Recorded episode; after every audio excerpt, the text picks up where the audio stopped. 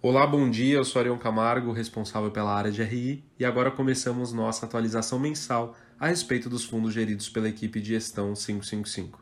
Nesse mês, quem participa desse bate-papo é o nosso analista Ricardo Maia. Ricardo, obrigado por ter aceitado esse convite. Vamos começar falando dos fundos Absolute e Guardian. Quais que foram as principais atribuições de performance deles? Boa tarde, Arion. Obrigado você pelo convite. Bom, começando pelo valor absoluto, tivemos mais um mês de ótimos retornos. Em outubro, o fundo apresentou uma rentabilidade de 0,39%, o equivalente a CDI mais 2,80%. A principal atribuição de performance foi novamente representada pelo fechamento das taxas das debêntures high grade, seguindo a tendência de recuperação dos ativos apresentada desde a expressiva abertura desses spreads em decorrência do coronavírus no início do ano. Porém, a magnitude desse fechamento, que já vinha sendo suavizada desde maio, aparentemente está próxima de um nível de estabilidade.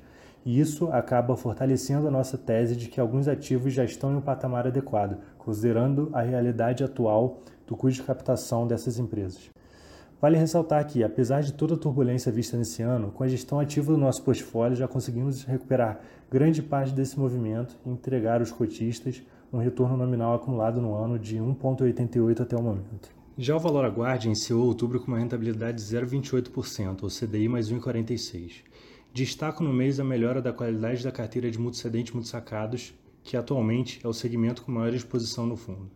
Dando o panorama geral nesse segmento, acompanhamos de perto o trabalho feito pelos consultores de crédito, que foram bem sucedidos nas negociações feitas é, e até o momento aproximadamente 90% dessas renegociações já foram honradas.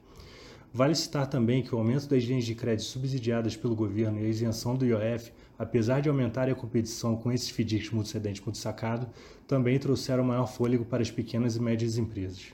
Essa melhora do cenário acabou sendo refletida também na redução da PDD consolidada dos nossos FDICs, que inclusive tem recuperado bastante o volume operado, aumentando marginalmente a concentração nos excedentes sacados com melhor qualidade de crédito. Além disso, ao longo de outubro, aprovamos três FDICs que estão sendo alocados de via chamada de capital e contribuirão para a melhora do carrego do fundo até o final do ano. Por fim, é, também conseguimos renegociar as taxas sênior e mezanino de um FDIC multicedente multisacado que investimos. As taxas passaram de 135 e 160 do CDI para CDI mais 3,5 e CDI mais 4,5, respectivamente. É, agora eu queria ir para o Horizon, nosso fundo de investimento que era destinado ao público de investidores profissionais e que há mais ou menos dois meses tornou-se para qualificado. Bom, o fundo só vem trazendo rentabilidades cada vez mais atrativas, né, Ricardo? Como é que está sendo o trabalho da gestão? Apesar da alteração do público-alvo do nosso fundo yield, a manutenção dos CDI em patamares historicamente baixos tem aquecido o pipeline de operações mais estruturadas e que se enquadram ao mandato do nosso fundo. Ao longo do mês, realizamos quatro alocações no mercado primário, um CRI estruturado em house e cotas mezaninos de três FDICs, sendo dois deles de crédito consignado e um focado para o agronegócio.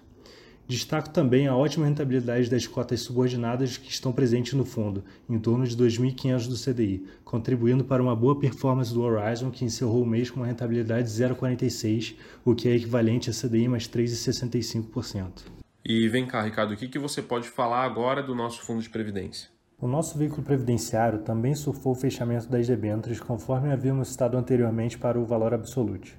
No mês, o valor previdenciário teve um retorno de 0,47%, equivalente a CDI mais 3,83%.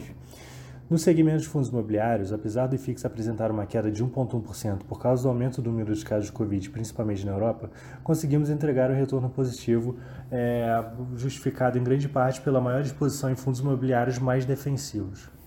Sobre a carteira, em outubro alocamos em dois crises estruturados em house e vendemos parte de um CRA para acelerarmos o processo de reciclagem do nosso book de estruturados.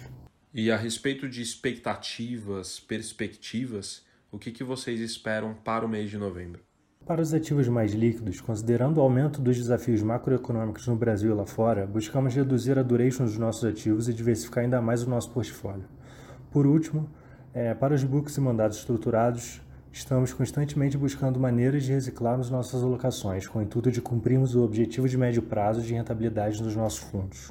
Bom, eu quero agradecer o seu tempo, Ricardo, agradecer também o tempo do nosso ouvinte e, como de costume, lembrar que nós da Valora estamos à disposição para atender vocês e sanar eventuais dúvidas. Um forte abraço e até a próxima.